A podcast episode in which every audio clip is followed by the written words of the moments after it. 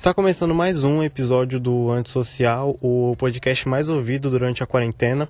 Bom dia para você que está ouvindo isso. Bom dia para você que quando alguém fala bom dia, você olha pro relógio e diz: "Já é boa tarde, né? Para com isso, ninguém gosta de você". Bom dia para você que tá furando a quarentena para dar rolê porque não aguenta mais ficar em casa, você vai morrer. Bom dia para mim que tenho rinite alérgica e espirrei hoje de manhã na padaria e as pessoas olharam para mim como se eu estivesse esfaqueando uma idosa. Bom dia para mim que tô ficando sem ideia para fazer essa introdução desse episódio. Então finge que eu falei uma coisa legal e enquanto o DJ solta alguma batida lo-fi e a gente começa o episódio.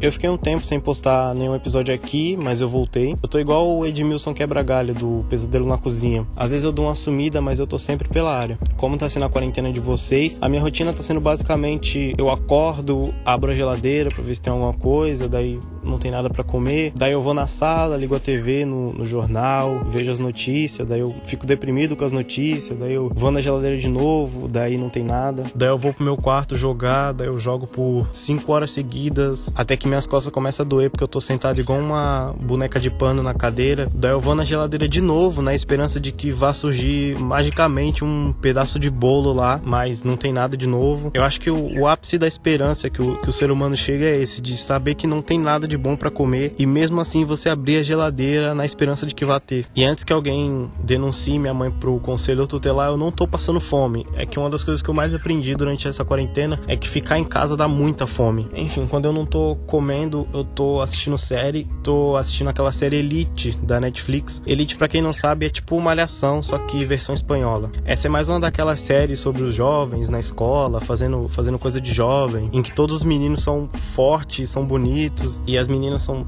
todas magras e também são bonitas, porque não tem gente gorda e gente feia na Espanha. E eles ficam lá fazendo coisa de jovem, sabe? Usando droga, assistindo a namorada transar com outro cara. Coisa de jovem, sabe? Quem nunca? Eu fiquei impressionado com como a vida do adolescente é agitada nas séries de TV. Tem uma personagem lá que ela tem 15 anos, se eu não me engano, e ela já pegou AIDS, ela fuma maconha, ela tirou o cabaço de um aluno, depois engravidou do irmão mais velho desse aluno, que é ex-presidiário, daí ela tenta fugir do país com ele e morre. Mano, isso que quer viver, tá ligado? E você aí, menina, se achando porque mente pra mãe pra ir no baile escondido, você é uma freira perto dessa mina. Pra adolescência dessa menina ficar completa, só faltou ela cantar trap e gravar TikTok.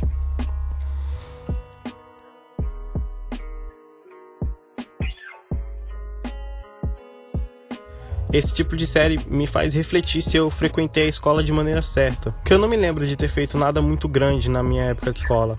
Nossa, falar essa frase na minha época de escola faz eu me sentir velho. Mas eu me formei faz pouco tempo. Na verdade, eu nem me formei, porque eu não tive formatura e eu ainda tô devendo uns documentos na escola que eu estudava. Então eu nem tô formado de verdade. Eu nunca fui um aluno que aprontava muito, eu era mais de conversar, de ficar falando alto, de ficar dando risada, sabe? Espalhando todo esse meu, meu carisma pela, pela, pela classe. Mas isso era suficiente para os professores não gostarem de mim. Quando minha mãe ia nas reuniões, o que, que era muito raro, porque em toda a minha vida acadêmica minha mãe deve ter em no máximo umas cinco reuniões. Toda vez que ela ia, os professores falavam aquilo que a maioria de vocês já deve ter escutado. Que é, ah, ele é um aluno esforçado, porém ele conversa demais, sabe? Ele é um aluno bom, mas quando se junta com a turminha que senta no fundo e acaba sendo influenciado. Isso foi até mais ou menos o oitavo ano, mais ou menos. A partir do nono foi só ladeira abaixo. Eu acho que tudo começou quando eu comecei a ir pra escola de chinelo. Acho que foi aí que desandou. Aí minha mãe começou a ouvir que eu era o oposto de um aluno esforçado, que eu era desinteressado, que quando eu não tava no pátio, eu tava dormindo. Quando eu não tava dormindo, eu tava no pátio. Que ao invés de ser um aluno bom que era influenciado pelos alunos ruins,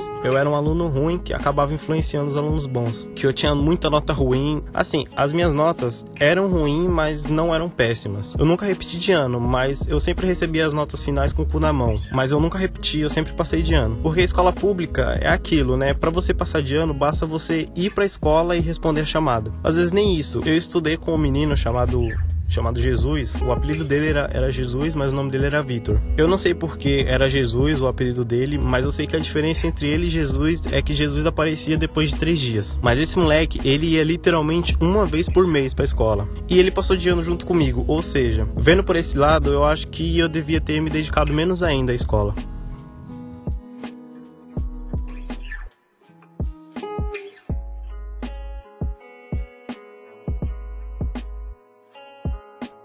Uma coisa que eu gostava muito na época que eu estudava, talvez a coisa que eu mais gostava era comprar material escolar.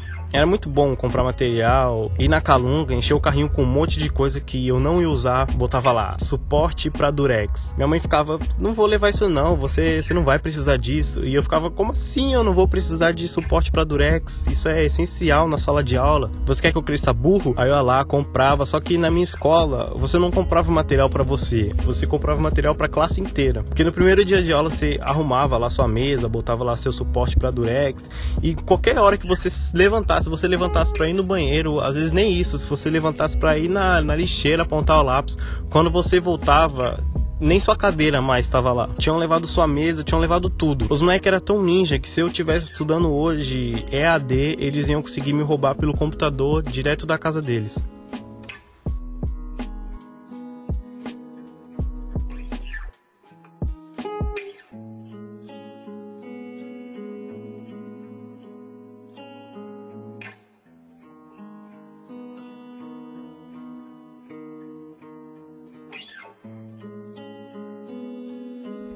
Chegamos ao fim de mais um episódio aqui do, do podcast.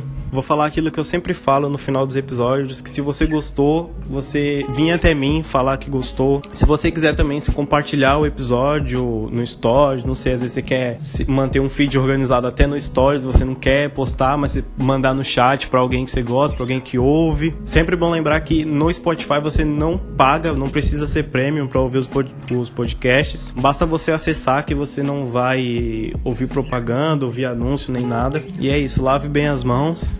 Crianças, fiquem, fiquem longe das drogas.